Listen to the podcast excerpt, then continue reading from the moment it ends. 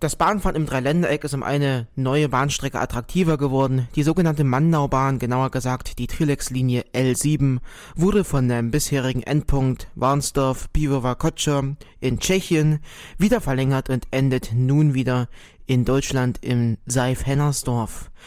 Die Ankündigung war allerdings nicht von allen Personen höchstwahrscheinlich so gut aufgenommen worden wie gedacht, denn es gab Brandstiftung, mutmaßlich Brandstiftung muss man sagen, die dazu geführt hat, dass das Bahnhofsgebäude zwei Tage nach der Ankündigung der erneuten Betriebsaufnahme abgebrannt ist. Als Reaktion darauf hat sich rund um Olaf Forker ein Verein gebildet, die Bürgerinitiative Bahnhof Seifennersdorf.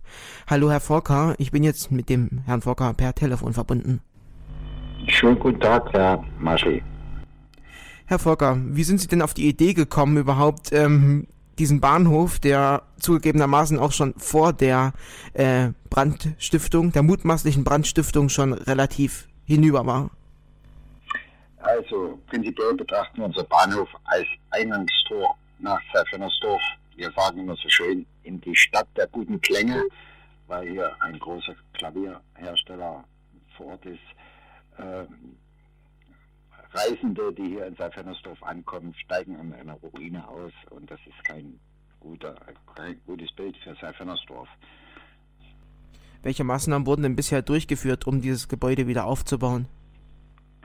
Ja, prinzipiell sind wir seit äh, Juni, exakt kurz nach Inbetriebnahme der Strecke, sind wir mit den Eigentümern des Bahnhofes, die besteht aus einer Erbengemeinschaft und einem Einzelnen, äh, sind wir mit denen in Kontakt getreten, um den Bahnhof als Verein kaufen zu können, um ihn zu retten. Denn der Bahnhof äh, befindet sich seit über 15 Jahren in deren Besitz. Passiert ist nichts. Die Dächer sind äh, kaputt Etagen sind runtergebrochen. Das interessiert die äh, Eigentümer überhaupt nicht, obwohl der Bahnhof äh, mit seinen 150 Jahren ein eingetragenes Kulturdenkmal ist.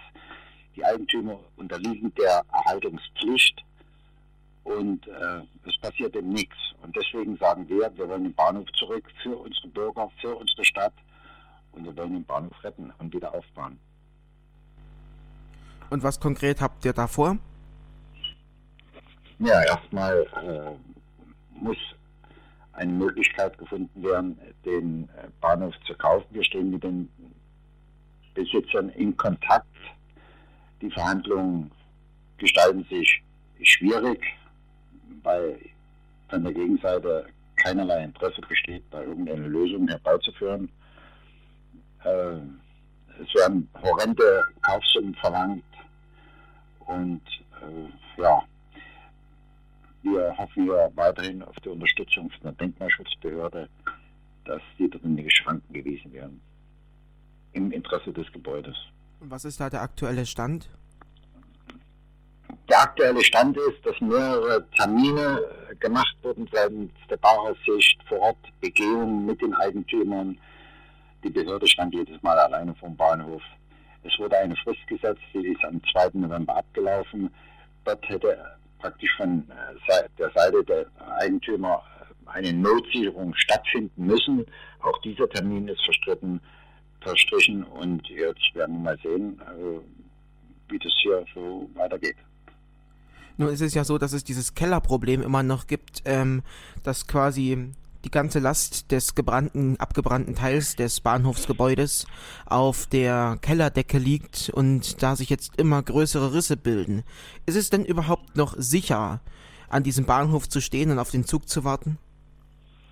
Selbstverständlich ist das sicher. Der Zug, äh, es wurde seitens der Bahn ein Haltepunkt vorgegeben. Weiter darf der Zug nicht fahren. Selbst wenn da am Bahnhof was passieren sollte, wird es keine keine Personenschäden oder sowas geben. Also es ist niemand gefährdet. Das größte Risiko für so einen abgebrannten Bahnhof, das ist ja normalerweise der Winter. Das Dach ist undicht. Ähm, wenn jetzt der Bahnhof ähm, an Sie fallen sollte, ist es dann nicht schon ein bisschen zu spät dafür? Ja, der Bahnhof wurde ursprünglich mal gebaut und man kann so ein Gebäude auch immer wieder aufbauen. Richtig ist, äh, durch den Brandschaden ist die Dachhaut weg. Es regnet dort rein, der Bauschutt von den drei Etagen liegt auf der Kellerdecke, die kann die Last nicht tragen. Eine Grundmauer geknarrt, wir haben einen horizontalen Riss, der sich zunehmend vergrößert. Wir haben den Eigentümern mitgeteilt, mit Bildmaterialien, alles, hier ist Gefahrenverzug, bitte handelt oder gebt uns den Bahnhof, damit wir eine Möglichkeit haben, was zu unternehmen. Wir haben als Verein schon ein Unternehmen äh, finden können, die Notsicherung innerhalb einer Woche durchführen kann. Die warten nur auf den Startschuss, dass wir das aber realisieren können. Dazu gehört natürlich die notarielle Urkunde, dass der Bahnhof auch uns gehört. Und wenn wir jetzt mal weiter in die Zukunft schauen, wie soll der Bahnhof denn aussehen, wenn er wieder mal fertig saniert ist? Was gibt es da für Ideen, die man umsetzen könnte oder auch kann oder machen willste?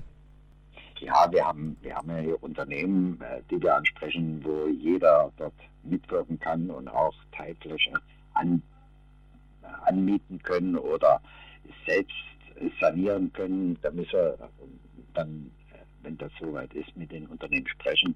Aber prinzipiell kann man so einen Bahnhof gerade hier in St. Hennersdorf wieder erstens schön herrichten und dann auch wieder beleben. Olaf Volker von der Bürgerinitiative Bahnhof Seifennersdorf war das. Ähm, wenn ich jetzt äh, sagen möchte, von wegen, ich möchte mitmachen bei euch, ähm, kann man sich da irgendwo melden? Gibt es da irgendwas? Jederzeit. Wir haben einen Internetauftritt eben unter diesem Namen Bürgerinitiative Bahnhof Safernosdorf. Äh, schreiben Sie uns einfach an und wir schicken Ihnen äh, Unterlagen für einen Vereinsbeitritt. Wir suchen jeden Händeringen, der sich daran beteiligen will. Olaf Focker von der Bürgerinitiative Bahnhof Seifennersdorf, vielen Dank für dieses Gespräch. Dieses Interview haben wir vor der Sendung aufgezeichnet.